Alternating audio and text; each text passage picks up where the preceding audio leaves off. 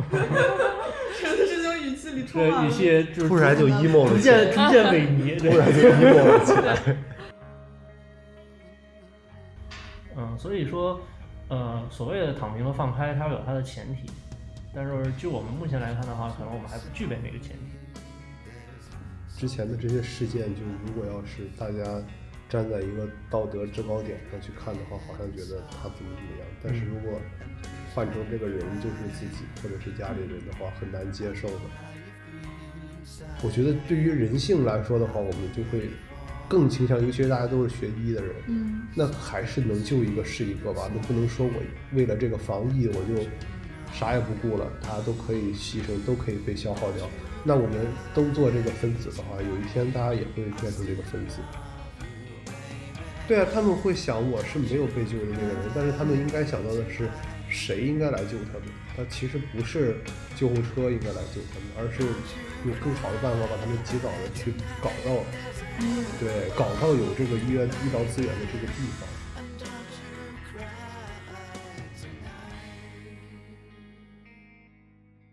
欢迎大家来到协和巴拉巴第十八期，我是周五和小怂一块儿去听了脱口秀的 Coffee。我是周五看脱口秀，等了那个 coffee 十分钟的小怂。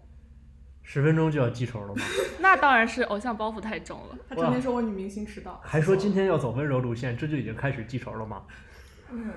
温对，柔温的柔记的仇。记仇。这就是作一下嘛。哎，就是不要这样子嘛。啊，行了行了行了，那个剪大家掉嗯好，我是今天早上搬家刚把这个沙发跟衣柜搬到新家的小林。大家好，我是在外科缝皮的大白鹅。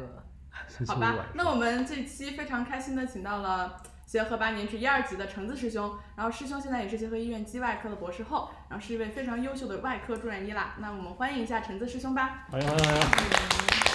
，Hello，我是接下来还要再去收三个病人的橙子师兄，橙子师兄语气里充满啊了对，一些就是突然就 emo 逐了起来，渐逐渐萎靡，突对，然就 emo 了起来，对对对对，就网网易云时间提前了。治没愈办法了，治愈了每个周末每个周末都得都得那个，来医院这边、查房收病人。嗯对，嗯，这怎么说呢？感觉这两三年非常的模糊。我的青春啊！就是我那天还看到有评论说，我的护肤品越来越贵了。这个褶子遮不住了。 对我们之前的时候聊说本科二零二一九哦年入学入本学的科人人，快要在疫情间毕业了，好惨，真的好惨。太他一就没有九年大学九生月活份了，然后二三年九月份毕六月份毕业，那相当于他们只有半年的这哎个对大学生活，就一年左右的大学生天活哪，不太到可，怕了。对，特别恐疫怖。情下的大学生活，而且你想那个时候，他们应该是入学两个月左右就开始有消息了。其实二零一九年十一月份就已经开始说嘛，对有那对，有个些对，对但那个时候还不是但是但但是当时没有大规模的，对，在那个时候候开始开始有报道嘛，是对彻底封的那个时候，应该是二二零零二二零零一月二零二零年一月份对。对对对对，我当时还一月二十号之前，我记得有一个星期二，嗯还跟老板出门诊，然后我们还在聊，哎，哎呀，最近好像武汉有一个什么新增的什么不明肺炎，对特别魔幻。然后过了在一周就放寒假之前，嗯，然后就已经开始新闻就风口就不对了，转嗯向了。对对对，然后我大年初一我就那个时候我还没毕业，大年初一我就直接买了火车票回来，我就害怕被隔离是我了。也是，我连夜买站票对，回家。连连夜不，你贴金买什么债？还有天津也是有站票，天津真是有站票，就是无座票。我知道，对但但是你为什么回家呀？不应该是从家回学校吗？为什么要回学校啊？那你万一被隔离了，不能我们当时回就在家里隔我离们了当半时只年。在就是在半家年里，我们八月份才返的校。那那我是毕业生啊，我是六月份返的校哦，，因为我们我们一六级比你们都要晚对，因为那个时候橙子他们那时候是是毕业，哦毕业业的季对哦然就后会那个涉及时候到毕业什么的。但是其实但是后来并没有什么卵用，因为实验室什么全都关了。对，哦对，回来也没有用。当时你们就是在北京居家隔对，离，在北京居家隔离宿，舍吗？嗯，有些人是回宿舍，嗯嗯，对，天哪，在宿舍居家那隔离，那吃东西就是送上门吗？对呀，送泡面啊，这时候要是能有两根火腿肠的，这他个他泡面就豪华了。他室友哦的，他室友的，那就是每天送三盒泡面上来吗，啊也不是还有饭，哦盒饭吗？也有饭，对，就是食堂那个时候又不是现在，对吧？那个时候就准备的还是挺充足的感觉。嗯我看现在上海他们还有送什么大礼包，他们有盲盒，蔬菜盲盒。他们不是送那个什么水那个果中药吗？啊，不是会送那个那个上海卫健委不是会送那个中中药的那个、就是那个包儿，抗击新冠，就是就煎好了那个药哦水儿啊，送过去，然后然后呢？蹲蹲蹲，可能就是炖完了之后能有效的抑制食欲，就是不让你这么 饿。我我感觉它可以和这个利美格利拉鲁肽做一个横向对比，哎，对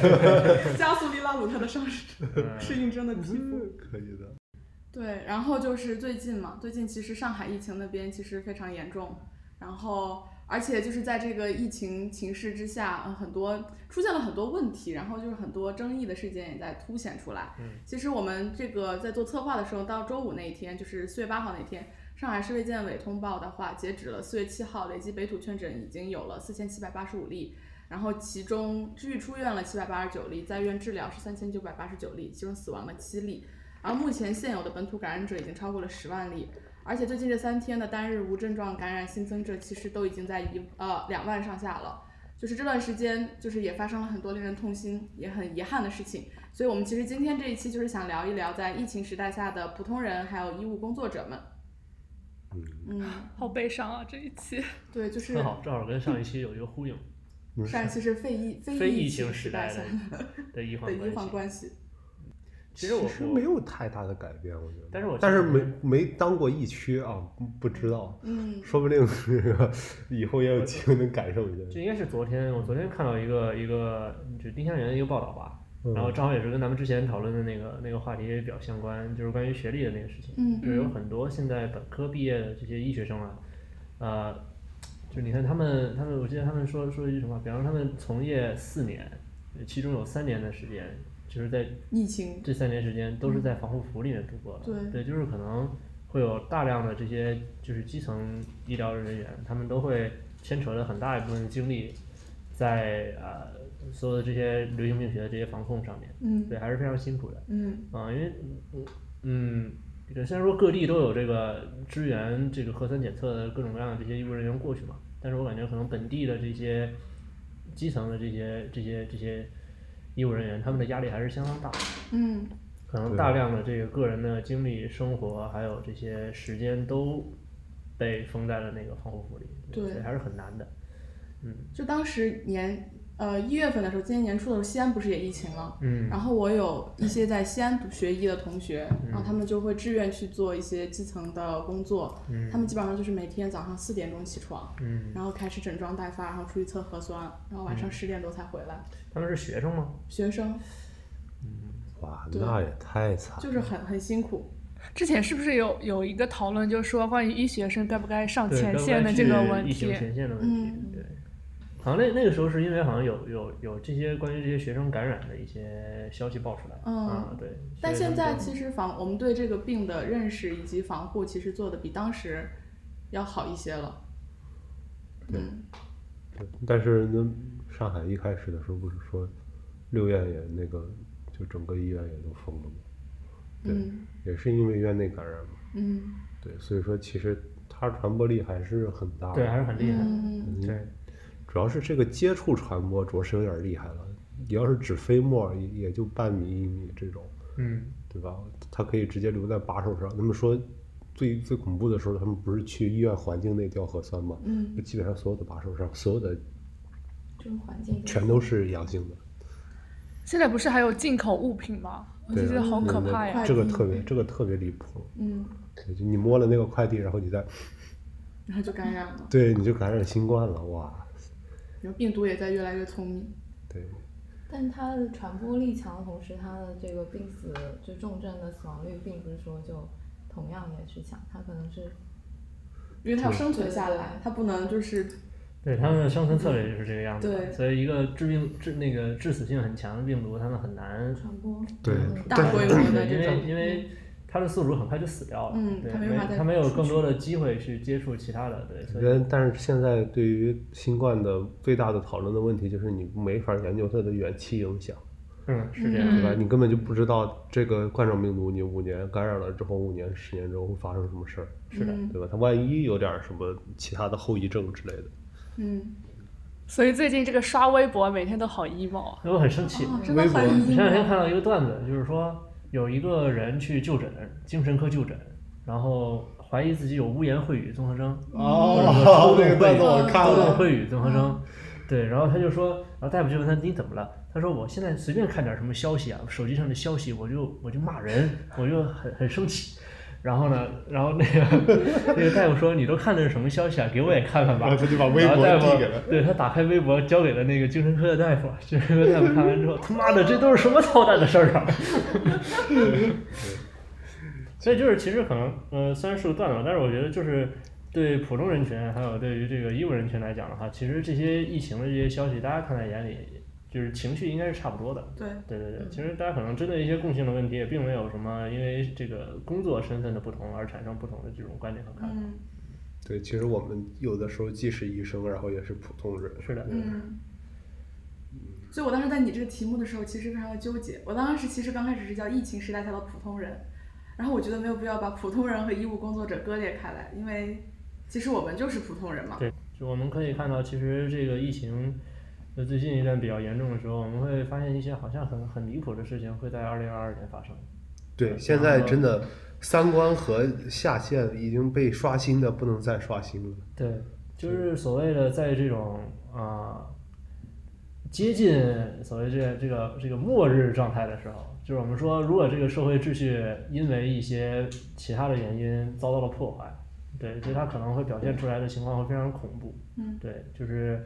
呃我们所谓的这些呃人性当中非常邪恶的部分就会被不断放大。嗯那事实上来讲的话，就在目前来讲，我们所看到的这些只是一个因为疫情而导致的社会秩序的一个紊乱，或者一个小的波动和动荡，嗯就已经能够就是让我们看到有很多这些不好的情况发生。对，所以这个事情让人感觉很后怕。对，就如果它再继续进行下去，那会发生什么？是，好像很奇怪，但好像这个疫情刚开始的时候并不是这个样子的，对吧？那那个时候的话，感觉大家众志成城，万众一呃心，对吧？对，所以可能面对这种紧急事件的时候，大家是一种反应。但是如果这种紧急事件变成了一个我们不得不去长期面对的这样的一个事件的时候，嗯它会发生另外一个变化，因为人们会很纠结。嗯就是紧急事件是说我们可能进行一些挺小一挺的，对小的这样的一些牺牲和付出，我们让社会短暂的停滞，我们可能能够得到一个很好的结果。如果我嗯们一直这样混下去的话，我们势必会付出很大的代价。主要是他们的这个每个不同的观点也很多。对，我之前的时候问过上海的同学，至少四个人里面有三个人就是不一样的观点。嗯，有的人就觉得就无所谓了，躺平吧，毁灭吧，就大家全都开放吧。然后有些人就觉得应该还是坚持，说是这个就像像就那就武汉一样啊，嗯把上海这么着搞过来。那嗯有些人的话就觉得应该是还是严防死守，直接大家一起封城，然后所有的这个东西全部都给关掉，然后就停一到两周，然后恢复正常。他们是这么想的。但是那个最近的不是好多文章都在写关于上海怎么着何去何从讨论，我觉得就没有任何意义啊。是的，是的，因为其实呃三种观点，他们都会有自己合理的那个出发点嘛，对他们就对有各自对的核心考虑的那个最关键的那个点，其实他们都是合理的。那比方说支持。呃，所谓躺平的这些人，他们会觉得你社会的秩群体序免疫，对你是不是不躺你是不能不能一味的这样去牺牲其他的这样的一些代价来维持一个短暂的平衡，因为对这个东西，你如果始终保持这种策略的话，呃，你付出的代价会相当相当大，因为嗯你要尊重传染病的规律嘛。对，你像流感，曾经我们会认为啊、甲流、乙流它是很很严重的疾病，像以前的话，可能在二零年级以前，病房里出一个甲流，咱就要封病房，那个时候是也是很严格的。现在的话，我们有很完善的流感监测还有预测的系统，对吧？那个国家流感的这个相关的统计部门每个月都会，每个月每一周都会发布最新流感流行的情况，嗯，然后会提前的去预测，啊，对，预测本季流行的会是哪种类型、哪种哪种毒株，然后会做出针有针对性的这种多价的疫苗来，然后推荐那些啊易感人群，呃或者说这种危险因素比较多的这些人，嗯有可能会发展成这种流感相关性肺炎的这种人，让他们去接种嘛。那么有针对性的去做这些事情，对，其实这些都是我们可以借鉴的经验，所以可能所谓的躺平论呢，其实就是这种观点，就是我们去尊重它流行的规律，然后去顺着这个规律去做相应的这种处理。但是那些另外一个方面就是说，呃，我们曾经是有过像武汉这样的案例，就是它遏制了之后，确实也是有一定的效果。啊、所以我们付出一点这种人力和物力的话，我们可能换来的是更多个体生命的这种这种这种挽回，或者说对于这个城市未来发展的一些新的一些机会。嗯，对对。然后但是可能我觉得放开这件事儿吧，还是不太可能的。在短期内，我对就们短去期看的内话，对应该是不太嗯可能能就的。会像呃像欧洲遇到那种整个医疗系统崩溃的情况。我们是一定会崩溃的。我对当时的时候一直在因为基跟数对大对对，一直在跟别人举例子啊，我们对老家县城一百万人，一百二十万人，只有两个医院，然后一共有一千不到一千多张床，对吧？这个新冠疫情就算是百分之一的轻症，那就是一万二。然后这百分之一的轻症里有百分之十的重症，就一千二百个重症肺炎。然后这整个所有的整个医医院，整个这个县城所有的医疗资源就全都被被干掉占用了。对，然后我们会会经常看到一种论调，就是说在这期间好像除了新冠，其他就不是病了。对问题就是在于，如果我们按照我们刚才的假设去推断的话，到那个时候就真的是除了新冠之外，其他真的就不是病，因为医疗资源就是会被挤占。对对对，嗯，所以说，呃，所谓的躺平和放开，它有它的前提，但是就我们目前来看的话，可能我们还不具备那个前提，所以确实还是需要坚持一段时间。嗯，但是就是会需要有人性的代价。对，对，其实这个之中其实也也涉及到，就是说你你如果说做像武汉这种工程的时候，其实你对于整个社会其实不仅仅是就是经济方面，也有其他很多方面的影响和对代价。就是说我们能不能够继续承受这个代价，或者说这个代价就是或换换另一方面说，我们觉得坚持现在的政策是因为我们觉得生命至上。会有一些奇怪的问题出现，对，因然为后这个时候就有怀疑很多医学上的我们的这种伦理伦理不适的问对嗯对题出对现了。对，是对，啊，比如说，就说到，嗯其实上期我们有讨论过关于护士哮喘发作的那个问题嘛。当时他是最近的那个医院是他自己就职的医院，但是因为那个医院急诊呢，是因为疫情是要消杀还是什么，然后就暂时关闭了。然后家属就被迫把他送到了十公里以外的另外一家医院，但是还是因为抢救无效去世。这个事情其实已经两两周了，两对不这不个事止儿三已周，嗯经被压下去了。对，已经过对去了。，当时知道的时候还是所以觉得最后的很处理是什么？很悲愤的，没有处理，没有就是处处理理没有处理啊，这个事情死就没有死了处呀理。互联网没有记忆。因为最近悲伤的事情实在太多最近了魔。幻事件太多了。但其实这这件事情的话，我我会比较生气的一点是说，呃，很多人拿它跟那个哮哮喘老人，就咱们嗯上嗯，上幺二零那哦个事情，对对嗯去去讨论的那个事情，他们对比说，他们说觉得这不是同一个事性质的事事情，然后我就觉得很不能理本解。质就是医疗资源分配啊，以及现在医疗资源就是被疫情挤占了。呃，我我我觉得他我们生气的点应该是它是一个制度问题。对你对你对于而不是急性当发事人急症发作的这种，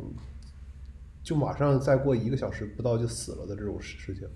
然后明明可以一针肾上腺素就直接给打回来的事儿，嗯为什么还要让他跑到其他对医院去是治？我觉得这个事儿我是很不能理解的。确实，你感觉如果要是比如说你在急诊科碰到这种情况，那那这有什么好说的呀？嗯就算是新冠又能怎么样呢？嗯嗯大不了就你们都被拉去隔离，轻症治疗呗。那嗯也也不至于说就我眼睁睁看着他去死啊，对吧？嗯所以说这个就感觉很冷漠，你就感觉，嗯，他们当时也说，就是说这个，因为整个疫情要把整个医院都关掉，封存了，但是他是，就哪怕他的好友或者是朋友来出来帮助他都没有嘛，我觉得这个事儿很难让人理解。对啊，就是他，你打个电话从病房里拿出去一支给他打上不对也行吗？就就很不能理解，很魔幻。这一点儿对不不真的不知道当时发生了什么事情，真的是是。对，而且哮喘，等到他在家里用药都没有用的话，那估计确实是很重。当时的时候，我们还在讨论说这个，呃，就是说很很义很义愤填膺嘛，觉得啊你这个制度不行啊，或者说你怎么不开这个紧急的急诊的绿色通道，啊不保证这些重大这些人的救治啊？其实我觉得这只是被爆出来的，他就是巧了。那很多嗯，咱们其实，在疫情之中的牺牲是很多的。啊嗯嗯嗯其实，在二零二零年，就是五到六月份的时候，我们就能明显的感觉到一批就是癌症晚期的病人就都死了，嗯嗯全都死在了二零年的六月之后，因为他们化疗和或者是新辅助嗯或者是辅助治疗从一月份开始停了六停了个月，嗯然后再一去查，就是原来二期的紧张就变成四期了，原来二期的就变成四期了，然后再过半年就死了，再过半年就死。所以说这个就是急性的疾病是对我们的冲击特别大的，嗯，但是我们也得想到，那很多慢性的病人其实死的更痛苦，你像那透析的，对对对，对吧？没有地方透析，然后那就活生生被憋死了。对，这还是很很很恐怖的一件事儿。是的。所以就是说，嗯，可能有些时候我们需要在决策层面去做一些更合理的安排。就其实这有很多很好的这样的一些案例，它会帮助你去说我们设计一个比较科学的流程，嗯然后帮助这些急症患者或者这些需要这种长期维持治疗的这些患者，给他们提供一些在疫情下的一些就诊的便利。对，但是是不是所有的医疗机构都能够去做到这一点？就这件事情，呃，我们不知道。嗯对，但是确实是有这样比较好的案例，我们是可以去抄作业的。嗯对这件事情，我们是可以做得到的啊。但是，嗯，在其位谋其政，那我们不在其位的话，我们可能只能是说，我们是存在这样的一些可能性，让这个事情变得更好的。现在不是都在表扬深圳这个防疫的深圳卫健委，工作嘛，嗯对吧？他确实感觉，因为可能整体工作人员年轻年化轻一对点儿，年对轻，所以说还是比较接地气一因点儿的。为就我所知的话，像深圳发改委那边有一个有一些我的师兄，在清华的师兄，土木系的那些，他们也就比我大两岁。对，所以其实现在很多在深圳这个城市很新，嗯很年轻，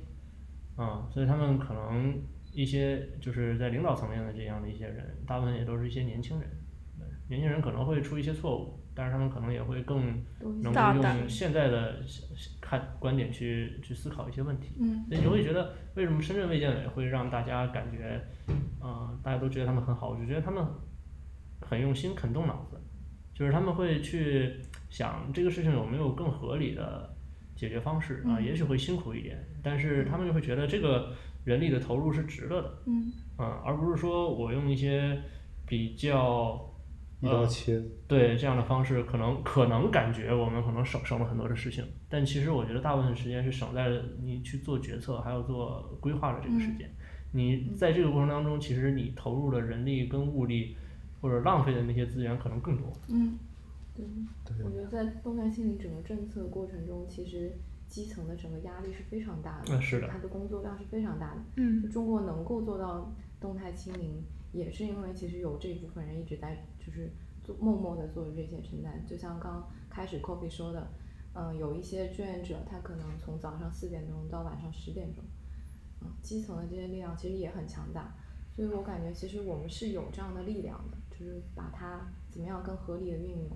我觉得就是包括你说在这整个过程当中，其实普通人的付出他们也是非常大的，对吧？他们自己工作、生活各方面受到了非常大的影响。大家愿意去说我付出自己的这些牺牲，然后让自己可能就待在家里或者怎么样，我觉得要去对得起他们的这些付出。你不能说是。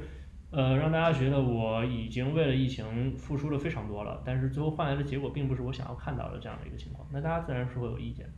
呃，我们最近在因为要搬家嘛，所以我们最近在到处看房子。然后昨天去到一个小区的时候，就是会有那些社区的那些人，因为那是老龄化小区比较、比较多嘛，他们就会拎着那个做核酸的东西，拎着个袋子，就挨家挨户的去走，嗯啊，走到那个老人的家里去做核酸，对，是很辛苦的。一天那一个小区，一栋楼十几层，嗯十八、十九层，然后一层里面可能六七家、七八家住户，那每一嗯家都要去，对吧？所以你能够做到这一点是很不容易的事情。嗯对，所以我们应该是让他们的这些付出变得就是更有有意回报，义对，更有意义，而不是说在这样他们已经付出了很多的情况下，还让他们看到疫情是这样的一个状态，我觉得这就会很让基层工作人员寒心，因为觉得自己的付出是白费的，对，这就就是很不好。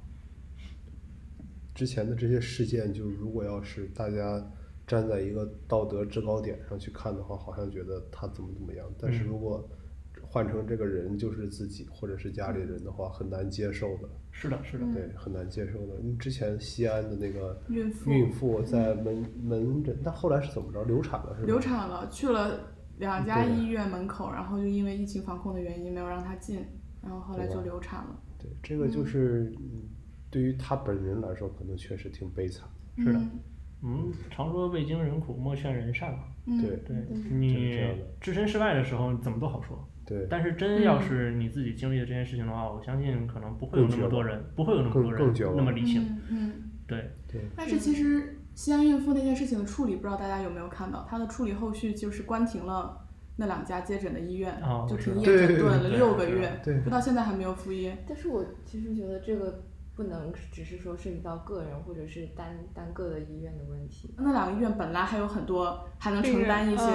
嗯医疗医任务，疗任务，然后还有很多自己的老病人，包括之前其实像西安国际那个国际医院，它其实是一个在西安来说，它是一个私立医院，它不是私就是那两家医院都是私立医院，它不是公立的。然后他们其实是在西安相对来说很好的私立医院了。然后呃，包括那个西安国际医院，它其实自己就是我后来是在网上看到说有爆料说那个有爆出，就是那个医生出来说，因为他有很多就是二期手术要做二期手术的患者，啊，是那个耳对耳耳机科系哦对对耳鼻喉的那个，对对对对然后就很多患者其实已经水囊填包埋了，但是他没有因为停诊了，他没有办法去给那些患者做二期手术。但你需要对这件事情对你需要有一个回处理和回应，应。对，需要嗯让对大家有一个交代。对那其实这个就是一个个人理性跟一个集体理性的问题。可是我觉得，其实现在这部分的声音会变得越来越大，就是你包括像上一次那个幺二零事件。对救护嗯车的那个事情，嗯对你就是你会发现，就很多这些就是大家那个的反应都会是说，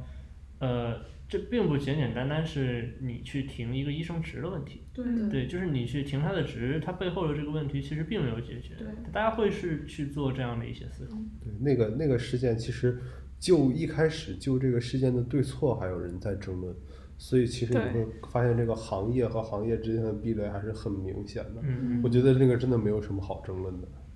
我可以稍微就就是嗯，解释或者是说一下这个事情，对在就是医生的角度，嗯对，这个是很明显的，因为他在当时的时候救护车上是有病人的，嗯所以说他本身就是处于一个他按照他的就诊任务去接诊他要救治的病人，并且把他转运回去。而他车上的除颤仪是什么样的？想必你们也知道，你们在病房都用过除颤仪吗？我也许没你有，打过，嗯，我对没有自己打过，对吧？就是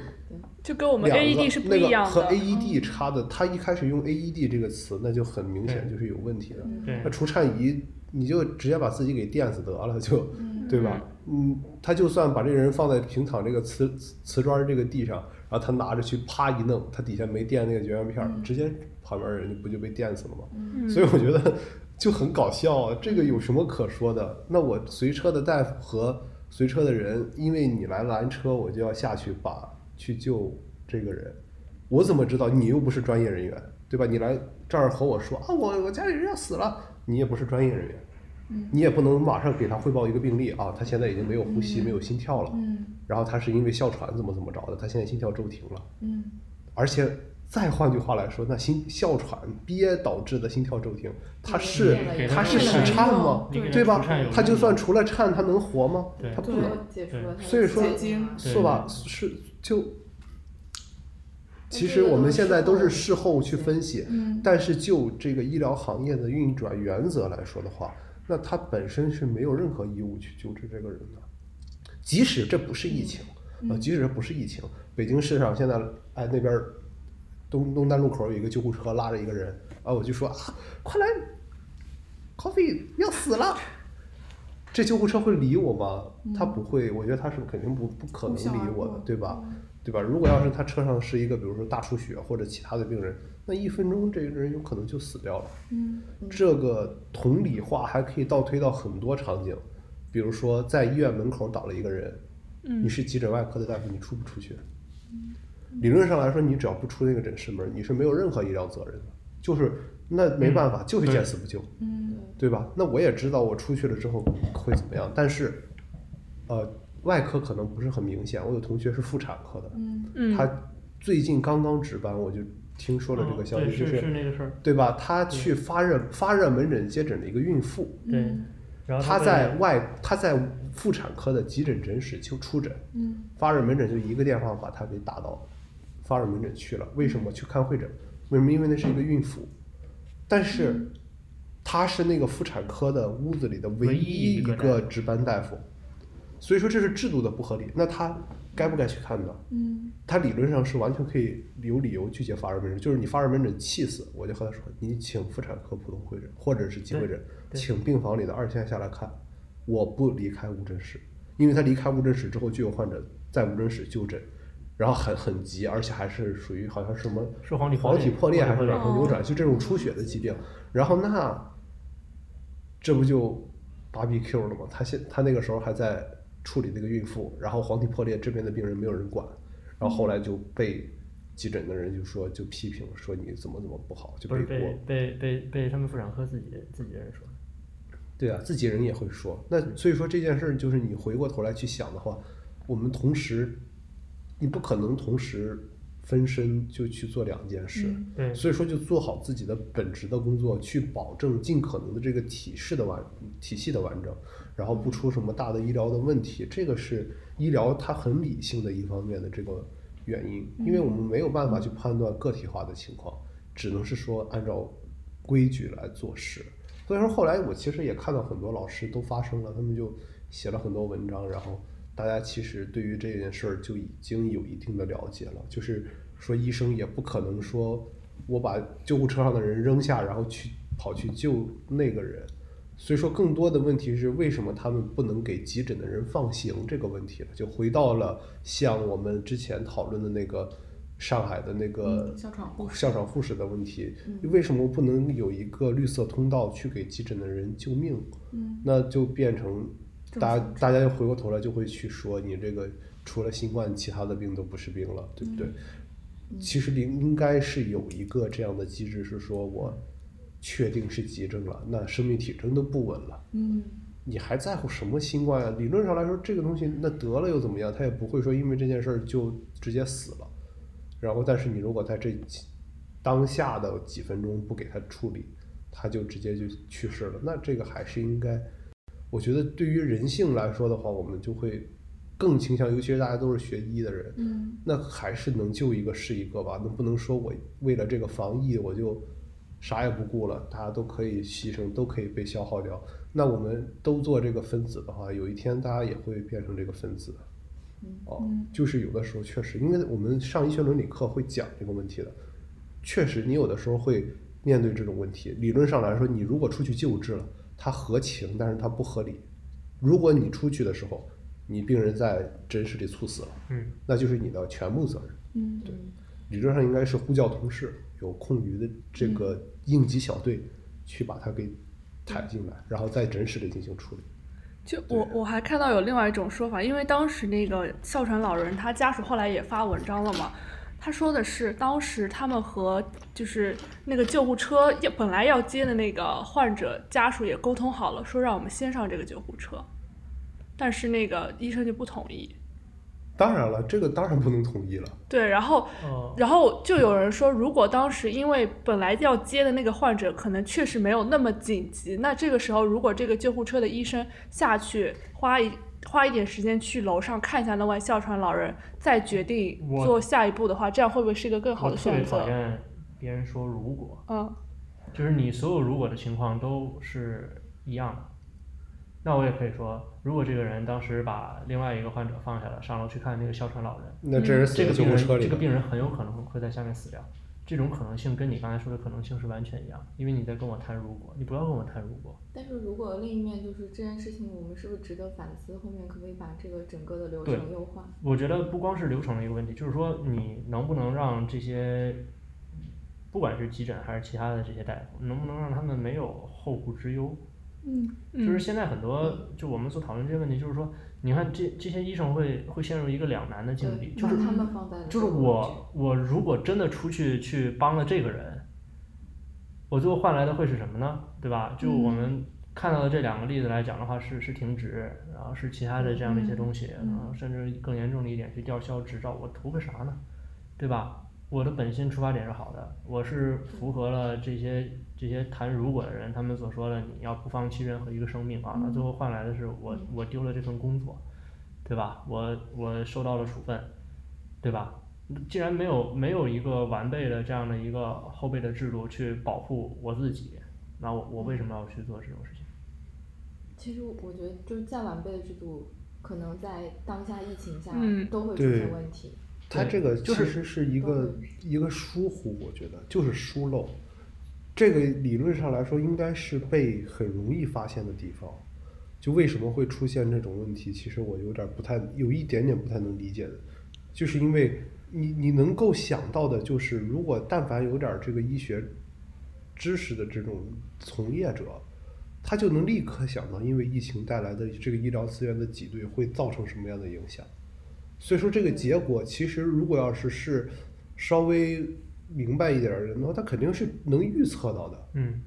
对吧？那在这种情况下，居然还没有提前去针对这个东西有一些应对措施，所以说这个是很让人觉得难过的。我就觉是得对，就是哪怕你亡羊补牢也是可以的。就是既然已经出现了几例这样的情况，已经有事实摆在你的面前，那你就也应该去做出一点行动，去弥补一下相相关方面的这样的一些规定和流程，哪怕只是一个应急的草案也是可以的，对吧？你最好让人，最起码你让人有据可循，对吧？我这样做是是有相应的这些呃法案也好，文件也好，是支持我的，嗯对吧？嗯我是按按规定来办事，那么你当时给了我一个处理，那我们事后再去回过头来重新去梳理这个事情的时候，大家都可以做事后诸葛亮。嗯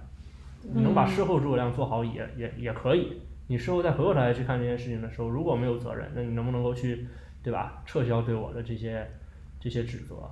是不是？没有什么别的，这大家都是一样的。我就是想好好的去完成这份工作，仅此而已。嗯，我当时网上还有一个观点是觉得那个幺二零的医生特别冷漠，就你们有没有看过那个视频？我没我看过那个视频，我觉得他挺紧张的，没有办法啊，换成是谁也不可能做得更好。我们真的好多同学一起讨论过这个问题，嗯对，人心换成是谁谁也不可能做得嗯就我更发好你在现急救状态下，怎么可能还对一个人笑脸相迎？我就发现，嗯就是像我们的声音都觉得医生其实没有什么错，但是像网上的声音就是呃完全相你反。站大家会站在弱普势，通人嗯你会对，站在不同的角度对对去对思考问题嘛。嗯，大家是不一样的视角，他们可能对救护车里的情况也不了解，而且代入他可能就觉得，如果我是那个没有被救的嗯人，肯定是会没有被对是，对啊，他们会想我是没有被救的那个人，但是他们应该想到的是谁应该来救他们。他其实不是救护车应该来救他们，而是有更好的办法把他们及早的去搞到医院。对搞到有这个医院医疗资源的这个地方，我让其他实们获得救治。其实这个事儿还是不太一样的。对，其实我一直就是这个事件里，我非常疑惑是为什么第二辆救护车来的那么晚，是因为调配的原因还是？啊，这个小太区正不常了。能你进你现在在北京打幺二零也是也也也够晚对了，嗯，你对看。看现在的香港就知道但是了。嗯这个老人应该是他好像是当嗯时已经有一个大白做那个心肺复苏，做了可能十几分钟，好像。就也没法复苏不，啊，我就是对在氧哦我合都就没是了。我就是在在在一直都很很奇怪，人们就一直在揪着这个这个除颤仪不放。对，就这个这个病人没有他用跟除颤仪没关系。对，你就是给他垫回来了，他又能怎么样？本质不是心脏问题。它是心应该算是一种心源性的猝死，嗯，嗯，对吧？它不是不是室颤，不是急性恶性心律失常。嗯，你垫回来了，它能喘得了气儿吗？对啊，你垫回来他还是憋，过一会儿他又不行了，没有东西，他没有氧嗯没合，有氧合，就是你就算后面给他按压，他的循环里面有什么用呢？对你是你无你效的的嗯按压里所有的这些血是流流起来，但是所有的血都是静脉血，对有什么用无呢？效的按压。嗯，对啊，但其实我觉得这个就是只是一些极端事件，就是只是暴露了暴露出来的一些极端事对件，，就是有更多可能我们没看到的。对，但是我我觉得就是这是它存在的意义嘛，嗯就是你这个事情通过这，些因为它很反思极端，然后它对被对暴露出来了，所以它嗯潜在的背后是有这个问题的嗯。那既然发现了这个问题，我们就应该想办法去去解决它。哦或者他觉得这个事件本质后面的本质的问题，他们现阶段没有办法处理。更好的处理。或者说他们现在可能更多的精力牵扯在了其他的方面，嗯就是说没有没有办法，因为我们还是我们就站在他们的角度去想一想，对，可能确实他们没有更多的精力去处嗯理这个问题，所以说，只能先息事宁人嘛。对，对，但是一开始的时希候，望他之后对我后来的时候听到的消息是说，这个说让这个人停业停职，其实是为了保护这个人。就医院的本质本意是好的，医院的本意是你经历了这件事儿，不要让你被搞到风头浪尖上，你休息休息。结果被媒体一通报，就变成了这样了，就其实也挺奇怪的。那事情的真相就到什么是是什么样子，就大家又不知情了。太难了。对，所以说死去世的还是就是哮喘的这种急症特别多，嗯，心跳骤停啊、猝死啊、哮喘啊，对，这个确实是挺危险的。我还挺想知道，就是如果像上海现在这种疫情爆发的情况下，可能他们是不是遇到这样的问题会更多、更突出？现在咱们已经听不到任何消息了，就即使有这样的病例，可能就是你在微博上已经搜不到“上海买菜”这个词条了。对，已经哦被我封看到这个了词条，这个我觉得这个也很离谱，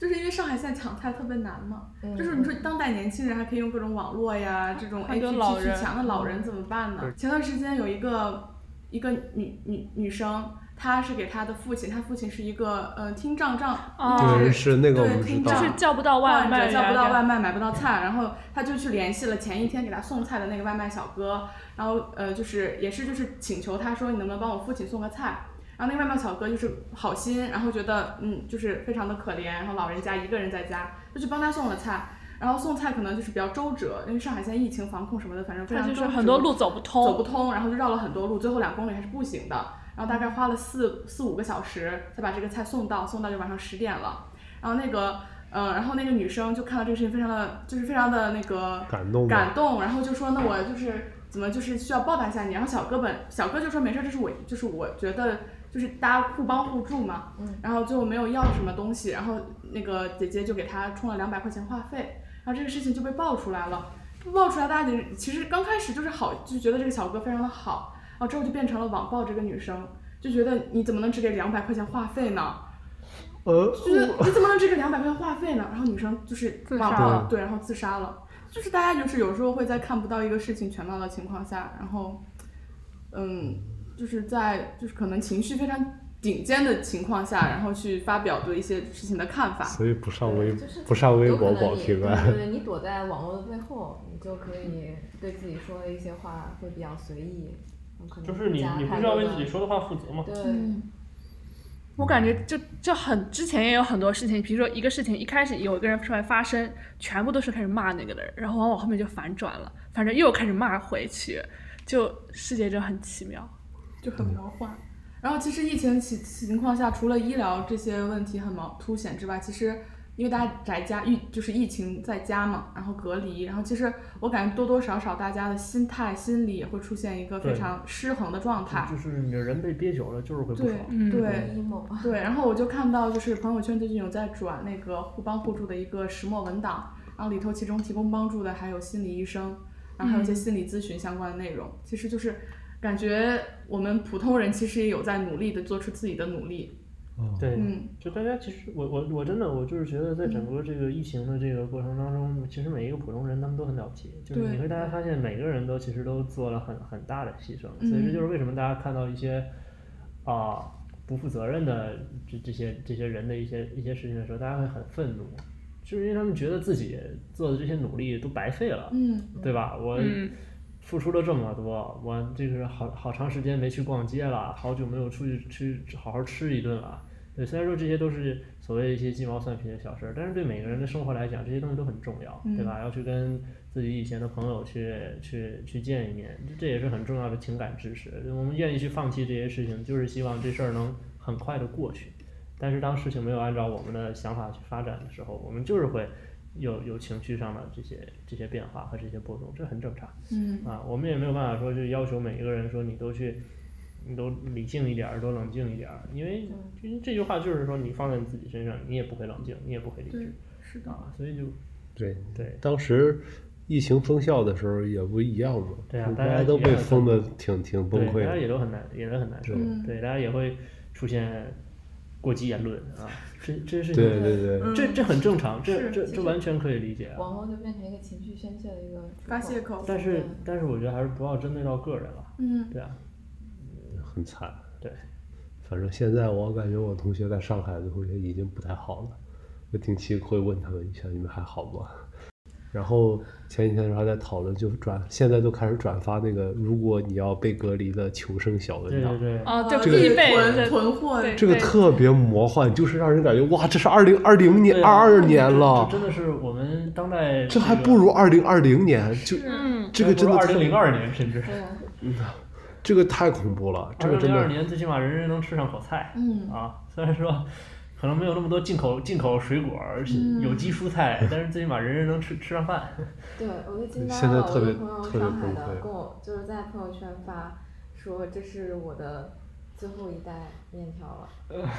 真的，他那天后来之后就没吃上，但是还好第二天就是有那种我又续上了。啊对对对，就有人给他他们去送了。小小宁，你有没有觉得就是这件事情我们已经坚持了三年了，但为什么香港还是出了问题，上海也出了问题？这是这是控制力的问题。而且病毒它本身也在发生变你嗯化，能保证中国这件事是儿中国，这件事做得儿到在吗北京应该是可以理解的，但是在上海确实不一定好实现。不知道，我对这上，就上这个确事儿实是不两码事儿的。对，对就是如果要是咱们在北京出现这种问题的话，我相信它一定会动态清零的。嗯，对，因为我们现在风风控的管控都已经按街道来算了，你想吧？就是说，对，所以说哦你的一对举一动，上海之前他们健康宝叫啊是金没有那个地对点的，对嗯，他们之前是不他会们在的禁管令理区，他们的送管理和我们的现在所感受到的管理是两种管理。啊对，所以说其实，在每个地方、不同地方生活的人还是不一不一样的，而且确实小地方，确实你像，比如说，就是出了这种北上广深这种高级城市，嗯那基层，其实之前青岛那批疫情，我觉得就挺严重的，现在也不知道怎么样了。说实话，山山东的消息挺少的。那个时候最严重的时候，多点开花，我看了一下那个地图，就感觉哦，山东省已经没有几个好市了，就全都已经都有疫情了。江苏也是。对，其实吉林也是，吉林也进很去厉对害，是的，但只是一直都大家的聚焦点都过于在在上上海海了还。是对对，因为因为我咱们医院就有那个派就去吉派林派的吉去林的那长春个的那个支援队是嘛，嗯对对应该是昨天还是前天刚出发。嗯，呃，在之前就出发了，上周上周五，然后把我们的研究员调走了啊，又忙碌了，不是，就是可以搞基础科研的人哦调走了，调去干嘛？做 PCR。对，哦，然后我当时就想，请把我派去吧，我也可以学做 PCR，千 万不要让研究员走。 我可以不，我可以不在谁这不儿会干也不对就加秧嘛，我这可以，加秧啊对，嘛我可以不在这个地方，我走了没有什么损失，但是他走不，了，你三个被人谁收 的？就变成你同组其他的朋不，友变成那说个见习同学啊，收变成我说，变成我 说，原来见习同学是说，对这个对活这种活儿总会有人干的，但是你去做数据分析、做质谱数据啊，哇，那还是得人家干啊，现在就得我自己干这个事儿，哇，太痛苦了。所以说，疫情防控这个事儿吧，哎现在北京还好一点儿，我觉得、嗯北京现在我们自己还其实患者想收就折腾点儿嘛，有的时候就跟患者解释，就说说对，就就折腾点儿吧，但是你想治的病还是能治得上，想住的院还是能住得上。嗯其实北京还算是非常非常好说句实的，在话，就比方说像是一些像像我们这专科医院，就是收病人也没有受到太大的影响、嗯嗯啊，就是说你你来北京，就外地就诊的也是 OK 的，只要你来，你健康宝是正常的，你就可以进医院。嗯，然后呢，相相应的这些入院之前的这些核酸，在门诊也都会提前给你开好。嗯对，然后呢，也会有专门联系住院的大夫会给你打电话，嗯告诉你这这几个核酸你都什么时候去做，嗯然后也都是这个住院的大夫去给他约好的，那只要到时候提前去做就可以了。嗯所以其实还还这这所有的这些工作都还是最后还是落在了这个住人，这个这个这个这个就是病人当然也也承受了很多的麻烦啊，嗯他们要做好多次核酸，啊真是这这，但他们其实也就是做核酸，来回嗯捅核酸。对，那剩下的比方说去给他安排这些检查，门诊的大夫、住院的大夫其实都可以帮他去处理好，就其实也没有那么那么那么的困难。但其实我觉得患者看病的成本还是多了很多的，因为他如果来北京，是的，是对，我就他刚回去就又刚要要说需要这个隔对离，我刚要说对，这个问题，就是这样的，就其实我们所有的人都是不建议他回去的。嗯然对后像我在门诊后，不停的跟那些就是因为每几乎每任何一个外地的患者都会过来问我啊，就是说我能不能就先回先去回待去等住待院，着，因为对等住院他们总共住院多长时间？我说差不多两三周嗯，啊。然后他说我能不能先回家？我说你最好别回家。对但是他说在这儿住成太成本太高贵了对，嗯然后这个住店什么的，我我知道很贵，但就是我建议你就是别回去，你回嗯去了就不知道什么时候还能再回来了，啊，因为你如果回去了，就这些患者他们嗯很好说话，因为我我就跟他们讲说，如果你如果回去了，你就是如果你那儿很顺利啊，这两三周你都没有病例，嗯，你再回来，你你又有弹窗了，你又得重新去做这些东西，如果你回去了，你那儿出了一个病例，你就回不来了。嗯，啊，你就回不来了。回来了之后的话，你你能回来到北京十四加七，啊，又是三周、嗯对，啊，你想清楚。对，然后他说那呃我我不回去可以，但是家里小孩儿得有人照顾，这这是另外一个一个点。我现在就是这个出门诊的时候就看，就天津的一对夫妇啊，带着自己小姑娘过来，对，然后小孩儿特别小，三四岁啊，超可爱。然后说家里还有一个，啊，家里那个嗯大一点了，能跟着那个什么爷爷奶奶住着。嗯，对，这个太小了，只只能带在身边。嗯然后只但没办法，你只能在这儿等，对吧？所以就是，我就说，其实就是疫情嘛，每一个普通人他们都承受了很多的，对啊，所以就是大家都希望这个东西赶快过去，因为每个人都付出了对对很多代价。牺牲了也牺牲了很多，对，真的是，所以就是就是说，我觉得大家已经就是每一个普通人都已经很不容易了嗯，啊，所以都希望这事儿赶赶紧好啊，都希望这事儿赶紧好。啊对，居家隔离也是，就各种各样的问题都有。但是我我是挺悲观的那种，我觉得就是总会要有那么一天，共存哎，对对对，会要共你存。觉得最最我最终觉有得一天会击穿防线是吗？对，我觉得总有一天就会像上海或者像香港那样，就是总总会有那么一天。对，但也可能在这个之前，我们能做好很多事情，比如说，嗯，他的病就是病重的这批批人死亡率会比较高，我们可能给老年人提前把疫苗都接种好，然后啊，这个事情我们可能可以做到，然后把这些像之前出现哮喘这些预案做好。但是我觉得就是无论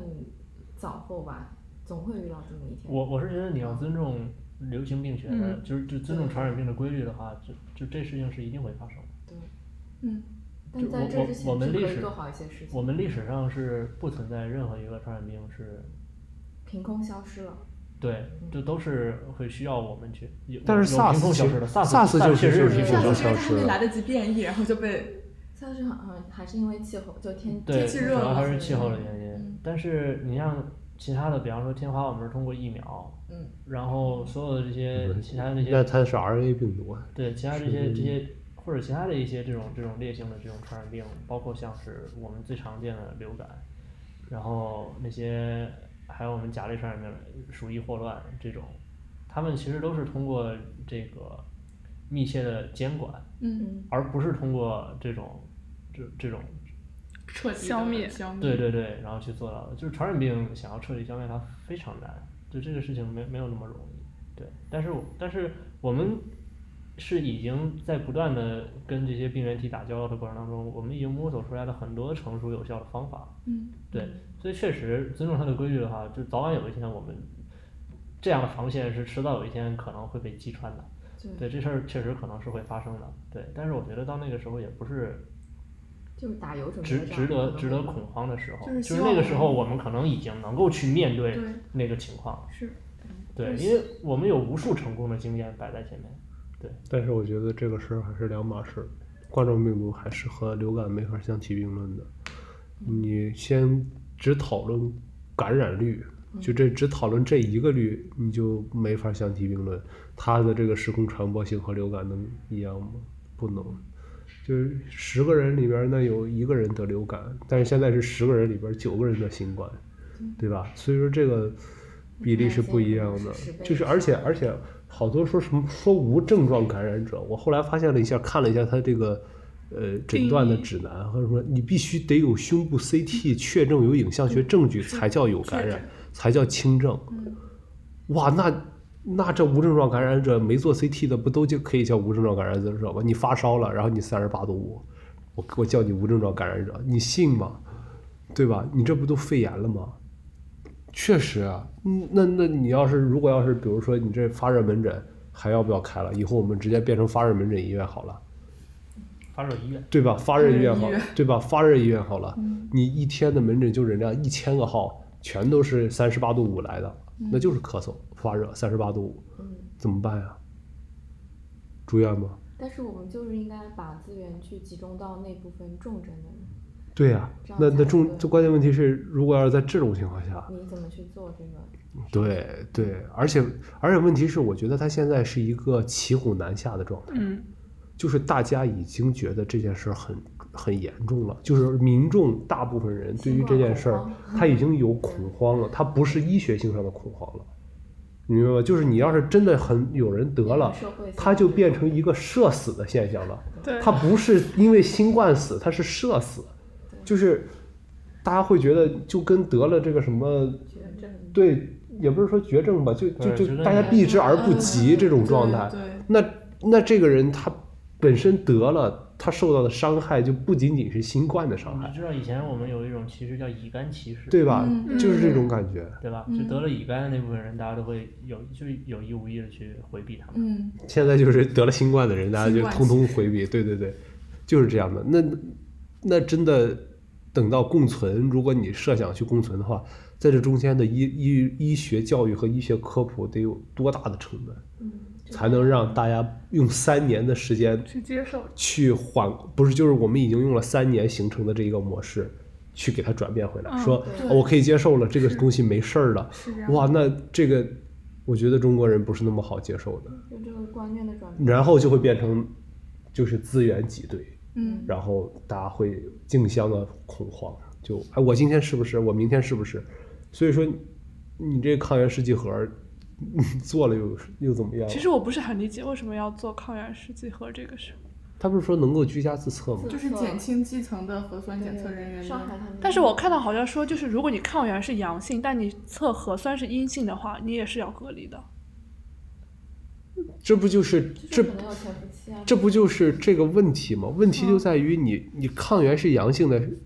核酸是阴性的，有可能你是已经自愈了，对吧？嗯，在这种情况下，现在还要把这种人隔离，那就是因为我们对他的这个东西的信任度没有那么高，嗯，就是我们还不确定这件事儿可以真的就放开了、敞开了干，所以说这就期待一下嘛。但是我觉得这个事儿吧，就是嗯，不太可能能跑得过病毒的，哦，不太可能能跑得过病毒的。就我感觉本质上就是我们现在对于包括无症状感染者或者轻症感染者的管理，现在其实也很混乱，就是没有形成一套共识，然后包括患者教育也没有它跟是上有，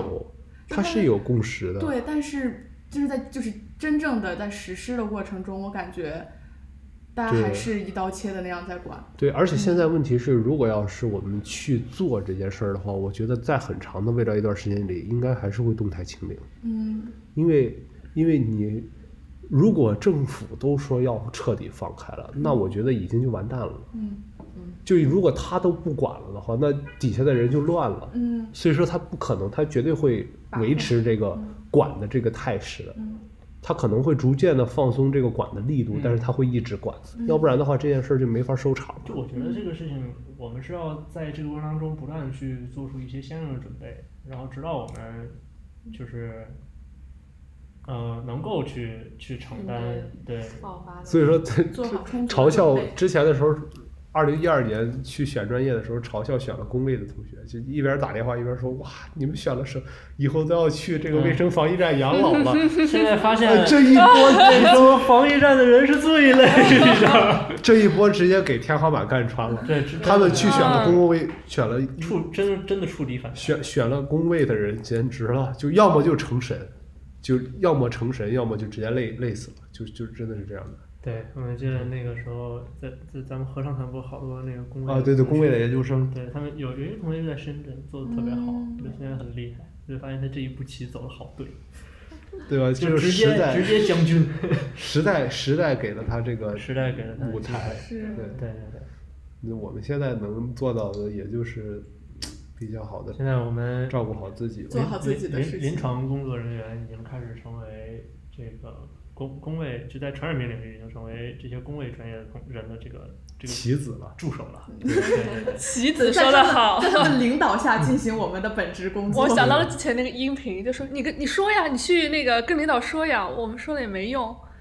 不是我，我 就是以前我会跟我那些学工位的同学去去聊天嘛，那时候我还是恭维他们，就是嗯我说这个人类最终疾病治疗的手段还是预防啊。啊，嗯然后现在反过来，他们就说：“哎呀，果然啊，人类最终这个战胜疾病的手段果然是预防啊。”然后我说：“嗯好吧，好吧。”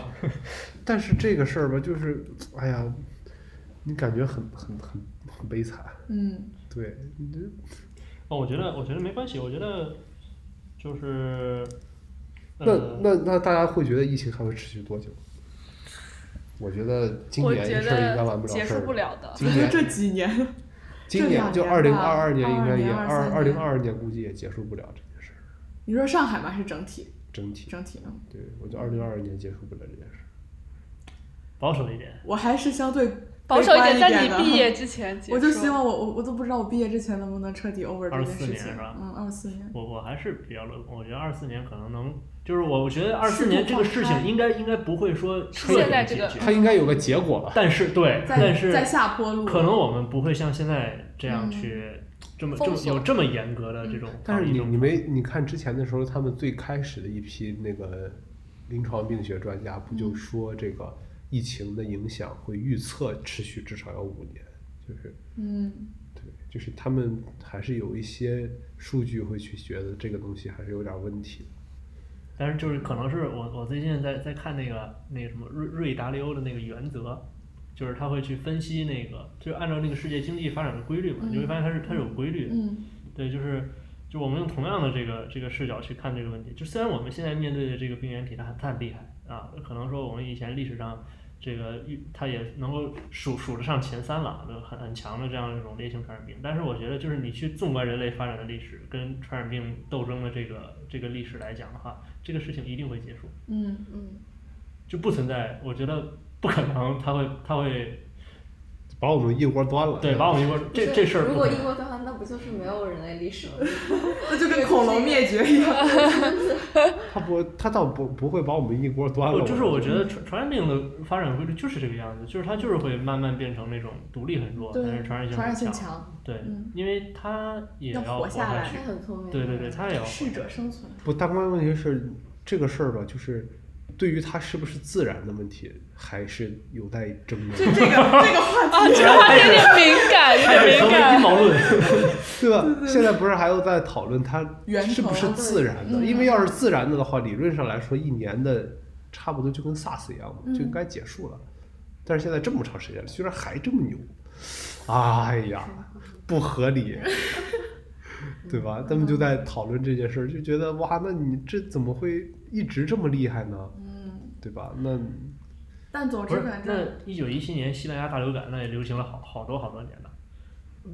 那是因为你你受制于当时的呃，医疗医疗疗条条件件，对吧？你现在还有这么强的病毒能在我们也这受种制体于制，现在的可医疗能条件可能一百年之后，他们再回过头来也非常不对幸。一我九觉得我们是非常的简陋。二二一二二年的时候，那个时候的人们怎么就被一个新冠搞成这个样子？对，就是时代它一直在往前走的。嗯，对，但我觉得就是，反正随着我们不断的和他相处做斗争，我们也在不断的积累经验、积累方式方法，以及不断的改善完善吧。总之还是希望就是，其实，在疫情时代下，不管是普通人，我们都是普通人，其实大家都面临着很大的困难，也做出了很大的挑牺牲。所以就是还是希望真正的大家能够，嗯，做好持久战的准备。对，坚持着。对，再坚持坚持，嗯，但是也要相信，我们其实最终还是会摸索到更好的道路以及